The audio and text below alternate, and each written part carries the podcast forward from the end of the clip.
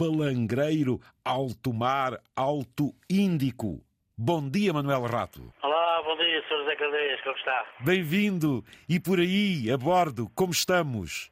Ah, tudo bem, por aqui vamos andando.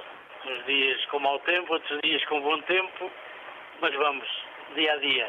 Ainda falta muito para encher o porão de peixe? Ainda, estamos mais ou menos a meio neste momento. Então, o palangre está lançado, certo? Sim, estamos a virar. Há dias que têm sido bons, há outros dias que têm sido maus. Vamos esperar que venham dias bons para ser mais rápido. Posicione-nos onde estão no Oceano Índico. Mais ou menos estamos um pouco para leste das Ilhas Maurícias. E como é que está o tempo a esta altura do ano? É assim, aqui ainda é inverno, mas mesmo considerando o inverno, tivemos a fim de semana mal, mas agora estes dias próximos vai, vai estar bom. Temos também uma presença a bordo especial, não é, Manuel Rato? É verdade, uma presença especial. Normalmente não, não acontece muito. E que presença é essa?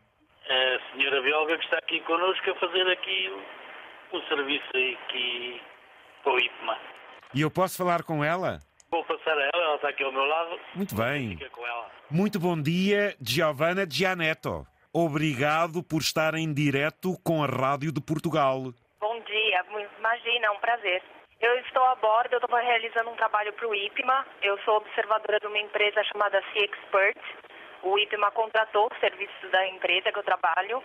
Eu estou recolhendo dados científicos, biológicos para o IPMA e para contribuir para uma pesca sustentável. Mas tem todo um trabalho que eu implica, que eu faço aqui. Eu faço uma recolha de dados.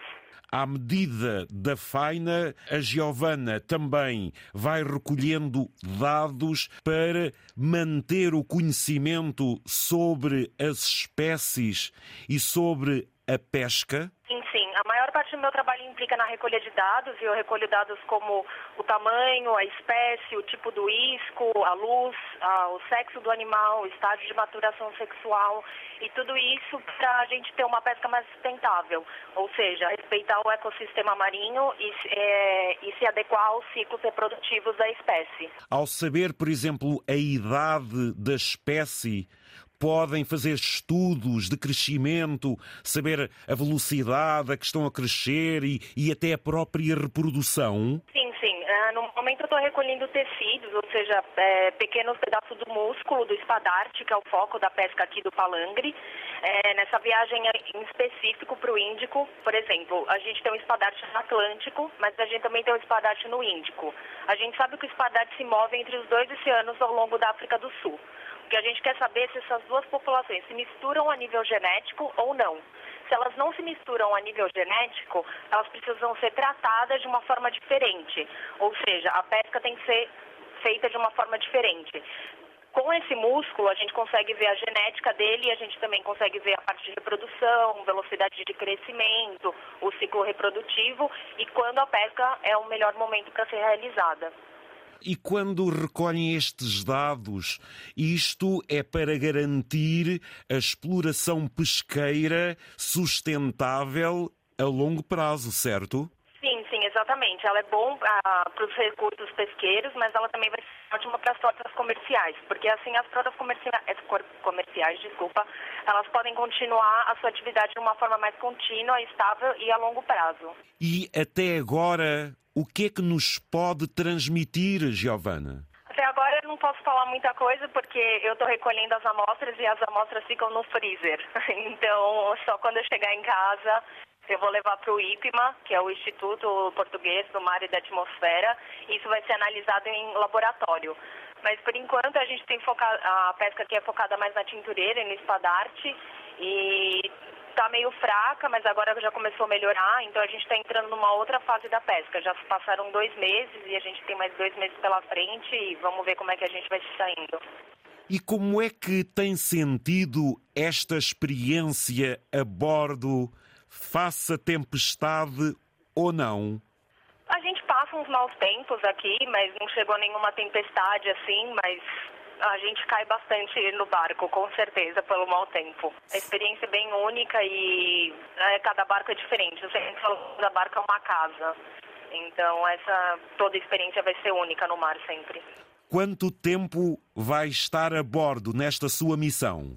Essa missão ela está prevista para cerca de quatro meses, já se passaram dois e eu ainda tenho mais dois aí pela frente, ou seja, estamos na metade do curso.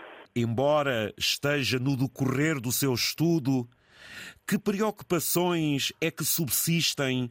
O que é que sente uma bióloga e que nos queira transmitir, Giovana? Como meu trabalho, a... o projeto ele sempre vai visar na pesca sustentável, então essa vai ser minha maior preocupação.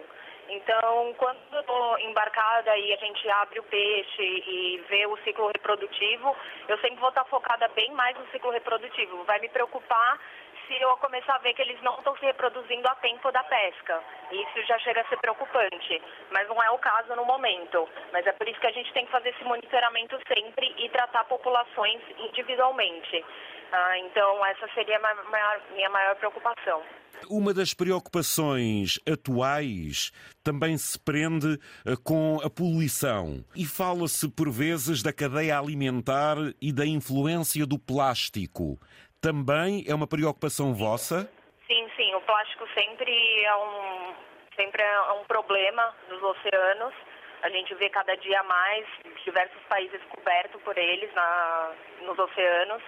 A gente sempre tenta entrar no barco e em cada barco a gente sempre pede para pôr o saco de lixo e evitar que seja jogado no mar esse plástico. Então todo barco que eu entro eu peço para colocarem num saco para levar para reciclagem assim quando chegar em terra. Microplástico que abunda no mar e que entra em cadeias alimentares, não é, Giovana? Cadeias alimentares, hoje em dia a gente já tem até estudos que mostram que estão no tecido do peixe, o plástico, ou seja, no nosso consumo do dia a dia, quem consome o peixe está consumindo microplástico. Enalteça o seu trabalho em prol de nós todos, ainda por cima um trabalho para o Instituto Português do Mar e da Atmosfera. A nível da sua formação académica, esteve ligada à Universidade do Algarve? Eu estive ligada, ainda estou ligada à Universidade do Algarve, eu sou mestrando em Biologia Marinha, então a Universidade do Algarve foi um divisor de águas na minha carreira, com certeza. Eu aprendi muito na universidade como mestranda e com certeza implica no meu trabalho, eu não conseguiria fazer esse trabalho se não fosse meu mestrado, com certeza. O oceano é a sua segunda casa? Eu acho que é a primeira, na verdade. A minha segunda casa é a casa que eu pago aluguel, que eu pago arrendamento. Mas o oceano, com certeza, é a minha primeira casa. Eu sou brasileira, eu já tomava conta dos oceanos quando era pequena, sempre estive envolvida com isso. Participei de muitas organizações quando jovem. Então, o oceano sempre foi minha preocupação número um desde muito nova. Então, eu só levei isso para a vida profissional, porque já era uma coisa instintiva minha desde nova. Então, o oceano com certeza é a minha primeira casa, sem dúvida. E é, e é do Brasil de onde? Eu sou do Brasil, do estado de São Paulo. Eu sou da costa, na realidade, Santos. Santos, ah, cidade portuária. Pois claro, o horizonte. Exatamente, o maior porto da América Latina. O maior, exatamente. Uh, o horizonte é imenso. Como dizia o, o poeta do seu país, um mar que não tem tamanho, não é? Exatamente, da janela do meu quarto no Brasil não tem tamanho e no momento olhando aqui também não tem tamanho. Eu só vejo água o dia inteiro. Giovanni, muito obrigado pelo seu trabalho, por ter eh, partilhado connosco estes minutos diretamente aí do Índico. Ah, eu estou morrendo de saudade, eu acho que faz parte do nosso trabalho. Acho que todo mundo que está a bordo sempre tem uma saudade e a, a saudade fica, infelizmente, para a família e para nossa casa e para nosso conforto. Então sempre acaba doendo um pouco. E também queria fazer um apelo pela importância de fazer monitoramento dentro do, dos oceanos tendo esse monitoramento para o programa de amostragem biológica, em quem eu estou fazendo, para recolha de dados nacional de Portugal, ou seja, qualquer outro trabalho, a gente precisa cuidar dos nossos, dos nossos oceanos. O oceano é o pulmão do mundo, é dele que vem o nosso oxigênio, a maior parte. Certo. Então a gente precisa ter um oceano mais um pouco mais preservado, precisa ser sustentável tudo que a gente faz nos oceanos, porque sem ele a gente não vai ter vida e não Giovanna Gianetto, foi um prazer, continuação de um bom trabalho. Quem sabe numa próxima oportunidade falarmos do, do resultado e das suas outras experiências. Um ótimo dia para si. Meu caro Emanuel Rato, muito obrigado por nos ter proporcionado este conhecimento. Sim, senhora, um abraço para todos os ouvintes da Antena 1, para si e para toda a sua equipa, familiares. E quando quiser, já sabe, nós cá estamos pelo menos até ao final de outubro, vamos dando notícias. Tudo bom, obrigado. Foi um gosto diretamente do Índico. Navio português. Portugal. Notícias, canções, pessoas, vida, património, rádio. Antena 1.